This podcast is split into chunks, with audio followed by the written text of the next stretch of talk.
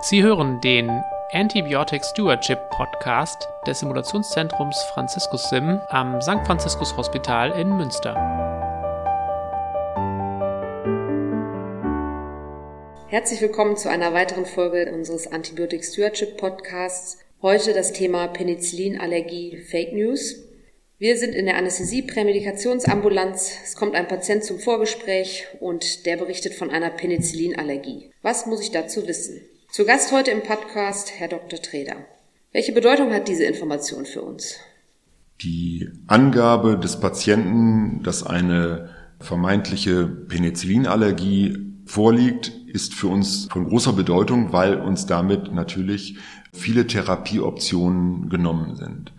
Denn die Penicilline und die Kombinationen mit Beta-Lactamase-Inhibitoren sind natürlich eine, wenn nicht die wesentliche Säule unserer antiinfektiven Therapie bei bakteriellen Infektionen.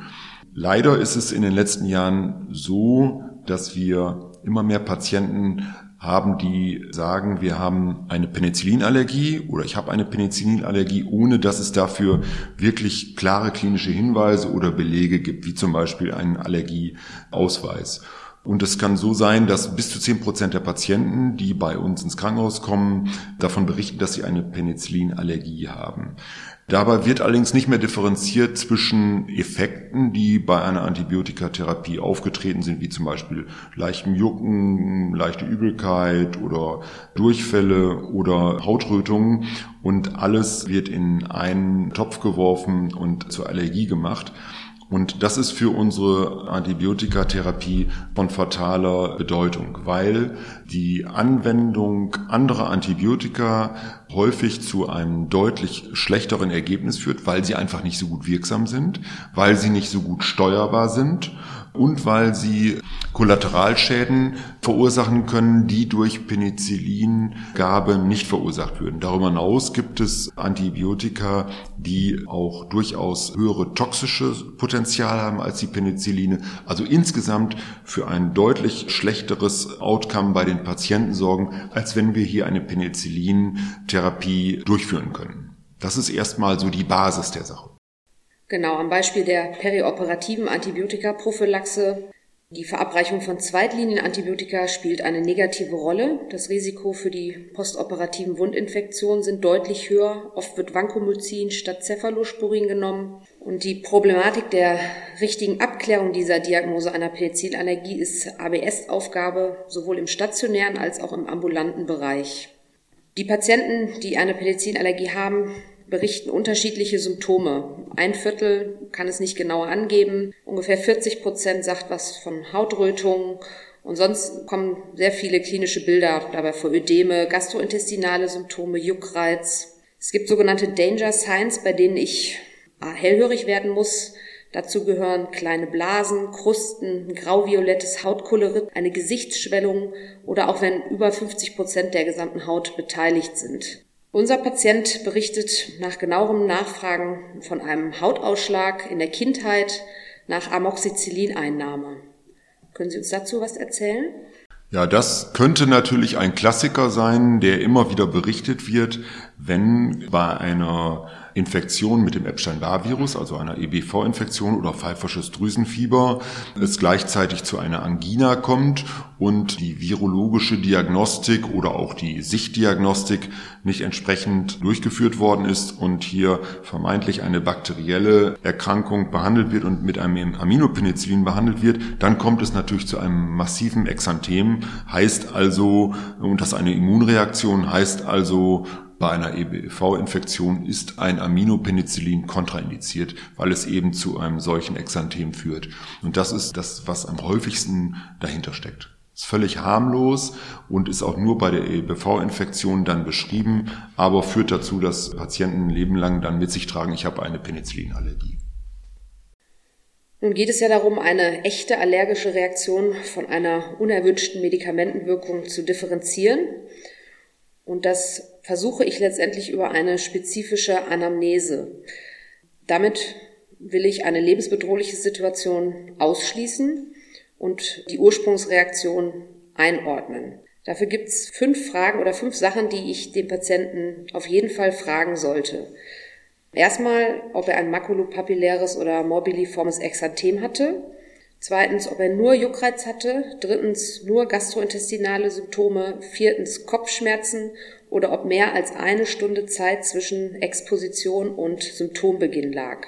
Anhand dieser Fragen versuche ich, die Patienten einzuteilen in keine IgE vermittelte Allergie vom Soforttyp oder in wahrscheinlich allergisch oder in lebensbedrohlich. Aus mikrobiologischer Sicht wäre für mich ein optimiertes Vorgehen bei einem Patienten, der eine Antibiotikatherapie bekommen soll, folgendes. Handelt es sich um einen Patienten, wo eine vermeintliche Penicillinallergie im Raum steht und der Patient benötigt das Antibiotikum nicht sofort, dann ist es durchaus möglich, eine allergologische Abklärung durchzuführen, im Sinne von vor allen Dingen Hauttestungen und Labortestungen auf Gesamt-IgE und spezifisches IgE. Wenn allerdings ein Patient bei uns in der Therapie ist, der sofort ein Antibiotikum benötigt und wir doch eigentlich unbedingt hier ein Penicillin-Antibiotikum verwenden wollen, dann wäre es sinnvoll, diese Gabe vorsichtig unter Schockraumbedingungen als Provokation zu beginnen, um eben entsprechend reagieren zu können. Genau, zum Thema allergologische Diagnostik ist es empfohlen, jede Reaktion in jeder Altersstufe abzuklären. Am besten innerhalb eines Jahres nach der Reaktion. Und wenn man den Verdacht auf eine Sofortreaktion hat, dann auch zeitnah, weil die Testreaktivität nachlässt. Und das Ziel dieser Abklärung ist natürlich herauszufinden, ob tatsächlich eine Allergie auf Beta-Lactam-Antibiotika besteht und eine Eingrenzung der zu meidenden Beta-Lactame vorzunehmen. Wie Sie gerade schon gesagt haben, besteht es aus vier Bausteinen, Anamnese, Hauttestung, Labordiagnostik und Provokationstestung. Und wenn man das gemacht hat, ist natürlich wichtig, dass man den Patienten darüber informiert. Das ist aber dann Aufgabe des Allergologen, ja. Dokumentation in der Akte. Was mir hierbei nochmal besonders wichtig erscheint, Sie hatten eben schon diese Begrifflichkeit genannt. Wir müssen unterscheiden zwischen natürlich Penicillin-Antibiotika und Beta-Lactam-Antibiotika. Zu den Beta-Lactam-Antibiotika gehören neben den Penicillinen eben die Cephalosporine und natürlich auch die Carbapeneme. Das heißt, ein ganz großer Bereich der Antibiotikatherapie, die wir zur Verfügung haben. Patienten, die ähm, sagen, ich habe eine Penicillinallergie, kommen häufig und sagen, ich habe aber auch eine ganz allgemeine Beta-Lactam-Allergie oder vielleicht noch eine Cephalosporin-Allergie. Und auch das ist zu hinterfragen, weil die Kreuzallergie bezüglich der Cephalosporine nur relativ gering ausgeprägt ist. Das hängt von der Gruppenzugehörigkeit der einzelnen Cephalosporine vor allen Dingen ab. Das hat Auswirkungen, weil hier unterschiedliche Strukturbausteine der Cephalosporine möglicherweise zu Allergien oder zu Kreuzallergien führen können. Die Zweitgeneration Cephalosporine, also hier vor Dingen das Cefuroxim, ist etwas häufiger Kreuzallergen. Dort kann es eine Kreuzallergenität geben, die ungefähr bei 10% liegt. Bei den Drittgenerationen Cephalosporin ist das fast eine Zehnerpotenz niedriger. Also da sind dann Substanzen angesprochen wie Ceftriaxon und Cefotaxim. Eine Kreuzallergie bezüglich der Carbapeneme ist nur sehr, sehr selten unter einem Prozent wirklich dann auch nachweisbar und klinisch relevant. Und Cefazolin hat da eine Sonderrolle. Ja, das hat eine Sonderrolle. Das liegt an den Seitenketten. Seitenketten. Herr Treder, was meinen Sie denn, wenn wir jetzt eine Penicillinallergie im Raum stehen haben und eine konkrete Situation? Was sind die Alternativen, die wir einsetzen können?